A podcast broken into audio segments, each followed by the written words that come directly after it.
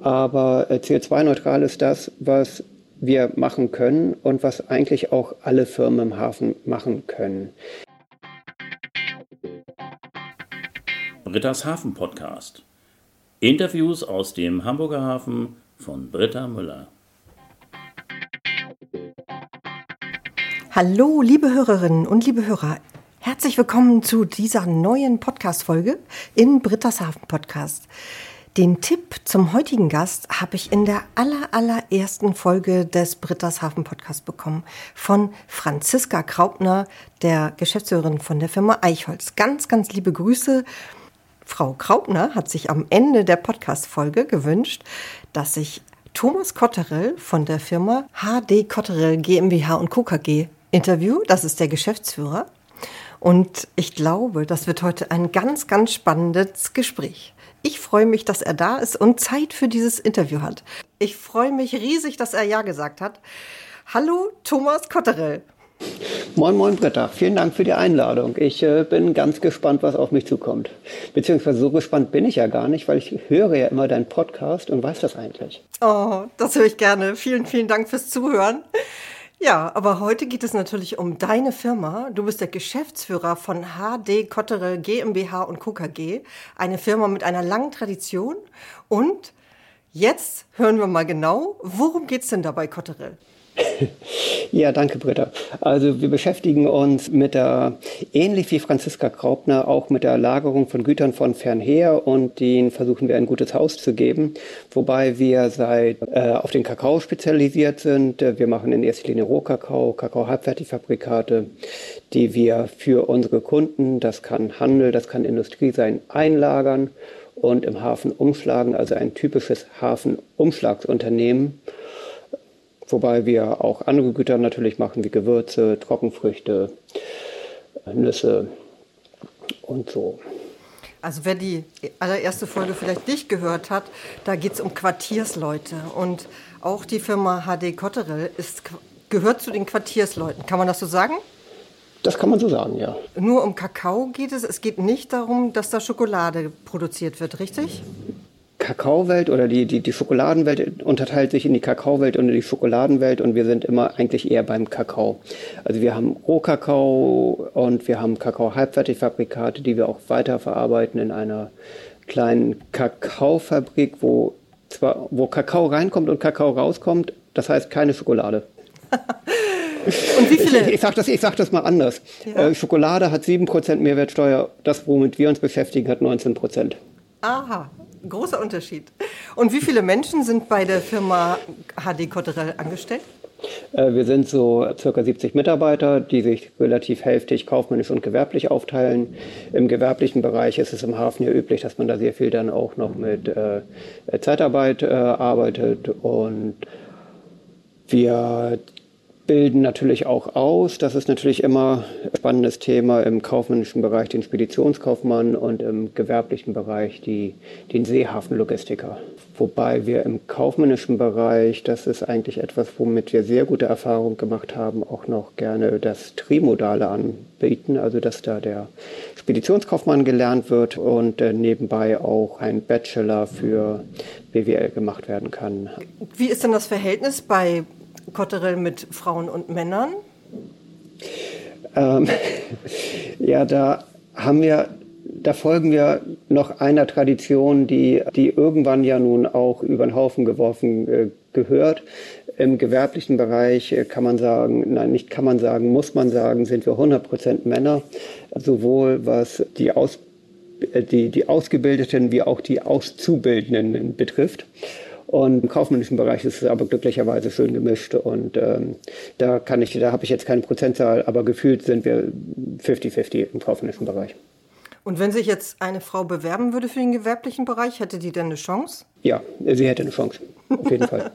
Super. Ich habe mich auch schon mal bei Cotterell beworben. Und in der Anzeige stand, man muss Schokolade mögen. Damals habe ich mich schon gefragt, das ist ja interessant. Bekommt man da den Bonus in Schokoladentafeln oder warum fragen die mich das? Und jetzt habe ich ja die Möglichkeit, da nochmal nachzuhaken. Warum muss man sie als Bewerber bei Cotterell Schokolade mögen? Also man muss sich mit dem Produkt identifizieren, für das man lebt. Und ich sag mal, in meinen Adern läuft ja gar nicht klassischerweise Blut, sondern natürlich Kakao.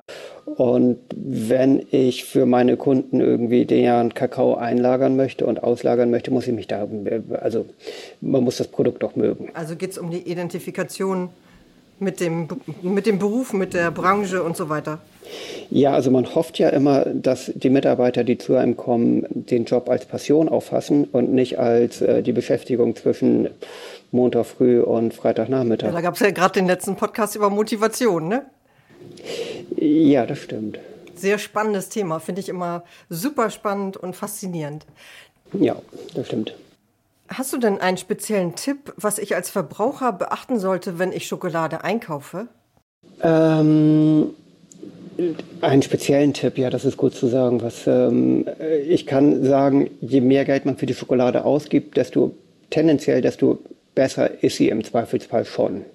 Äh, natürlich ist nicht das eins zu eins umzusetzen, aber äh, tendenziell kann ich das sagen, dass ähm, eine höherwertige Schokolade auch mehr kostet.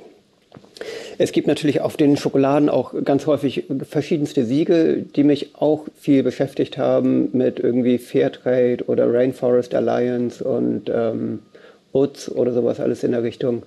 Darauf kann man auch achten. Das ist natürlich schöner, wenn der Kakao irgendwo zertifiziert ist, denn es ist lang nicht aller Kakao zertifiziert. Und die Zertifizierung hat mich auch schwer beschäftigt, muss ich sagen. Ja, für den Verbraucher ist es ja total unübersichtlich, welches Siegel dann welche Aussage hat. Ja, das kann ich, den, den, Schlüssel dazu kann ich auch nicht geben. Ich kann nur sagen, ich habe mich anfangs immer gefragt, warum soll der arme Bauer denn auch noch sein Fairtrade-Siegel, Fairtrade-Siegel bezahlen, damit wir alle äh, lieber in die Schokolade beißen. Und ich muss sagen, so ganz, ganz eine Lösung habe ich dafür auch nicht gefunden, weil der arme Schokoladenbauer bleibt der arme Schokoladenbauer. Nichtsdestotrotz ist er mit dem Siegel im Zweifelsfall eher doch nicht der ganz arme Schokoladenbauer, sondern der etwas weniger arme Schokoladenbauer. Ist das auch länderabhängig, eigentlich, woher die Schokolade kommt? Dass es bestimmte Länder gibt, wo, wo ich eher auf der sicheren Seite bin, dass es denen besser gibt, geht? Schokolade, äh, also Kakao kommt aus, wie soll man das sagen, teilweise aus schlimmen Ländern. Ghana, Nigeria, Elfenbeinküste, das sind, das sind ja nun mal nicht Länder, die oben auf der Transparenzliste stehen, sondern das sind ja, äh, das heißt ja nicht, dass alle korrupt sind, aber Korruption ist da auf jeden Fall verbreiteter als hier. Hm. Okay. Ich, ich, ich sage ja immer so gerne so einen schönen Satz, dass der Kakao von Kindern für Kinder gemacht wurde. Der wird von Kindern geerntet und für unsere Kinder hier dann äh, produziert. Und je zertifizierter der Kakao ist, desto höher ist die Wahrscheinlichkeit, dass dieser Spruch nicht stimmt. Zu sagen, der Kakao ist von Kinder für Kinder, ist natürlich ein bisschen kritisch, das sehe ich ein. Aber ich muss mich auch eine andere Frage stellen. Und zwar, ich habe selber kleine Kinder, die sind fünf und sieben. Und irgendwann sind die vielleicht auch 15 und 17. Und lesen Zeitung und hinterfragen andere Dinge irgendwo äh, intensiver. Und wenn die mich dann in zehn Jahren fragen, hey Papi, was hast du eigentlich gegen die Kinderarbeit in Afrika gemacht? Dann möchte ich nicht sagen, ich habe mich hinter meinen Verbänden versteckt und nichts gemacht. Deshalb sage ich diesen Satz im Podcast. Es kommt tatsächlich, dass ich mit diesen Zertifikaten im Kakao unzufrieden bin, hat damit zu tun, dass ich mich klimaneutral zertifizieren lassen kann, weil ich im Kakao nichts Besseres finde und in der Klimaneutralität auch nicht unbedingt. Aha. Aber es ist, es ist trotzdem der beste Weg, den ich gefunden habe. Und ich finde es im Kakao nicht grundsätzlich falsch. Ich finde es nur kritisch zu hinterfragen, dass so ein Zertifikat, was, was sagt so ein Zertifikat aus? Verstehe. Aber wo du jetzt gerade Klimaneutralität oder Klima ansprichst, da bin ich natürlich gleich bei dir beim nächsten Thema, denn Thomas Kotterl hat eine Lagerhalle, die ein riesiges Wandgemälde hat. Ich habe die Maße jetzt gar nicht im Kopf, die werden wir wahrscheinlich gleich erfahren. Und da muss ich natürlich auch nochmal nachhaken. Wie kam es zu dem Bild? Und denn dieses Bild hat ja natürlich auch direkt etwas mit Umweltschutz, Nachhaltigkeit und so weiter zu tun. Ja, kannst du darüber ein bisschen was erzählen? Ja, da kann ich, also das Bild ist 30,6 ungefähr. Also die Halle ist 30 Meter breit und nee, wahrscheinlich ist sie höher als 6 Meter. 6 Meter ist ja die Traufe. Die ist vielleicht 8 Meter hoch oder.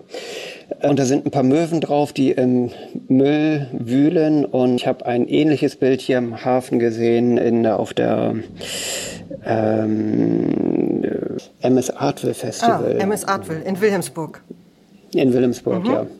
Äh, Dockville-Gelände, die Stockville-Gelände, mhm. wo ich immer denke, was ist diese, das ist ja furchtbar, dass hier mitten im Hafen irgendwie ähm, so ein Brachgelände produziert wird und da könnten auch wunderbare Hallen stehen.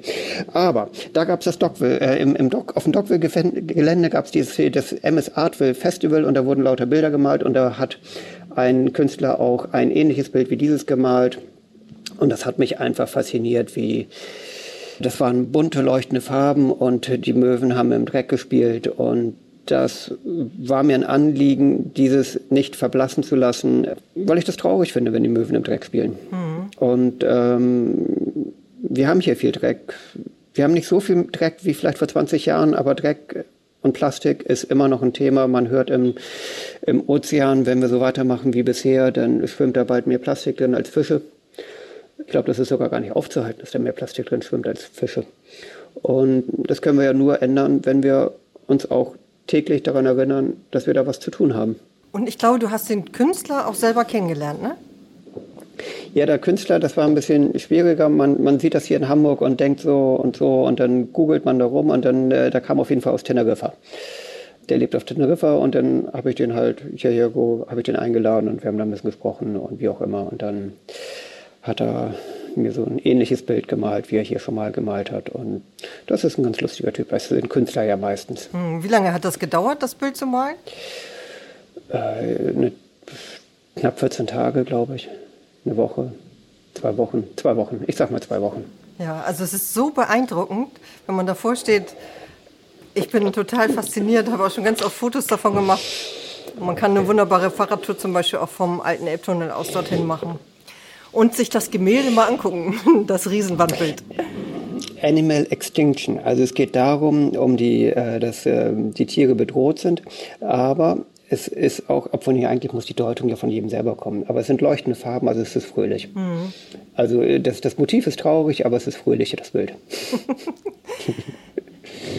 ja, Thomas, gibt es eigentlich jetzt noch ein Thema, über das du gerne sprechen möchtest, was ich noch gar nicht angesprochen habe?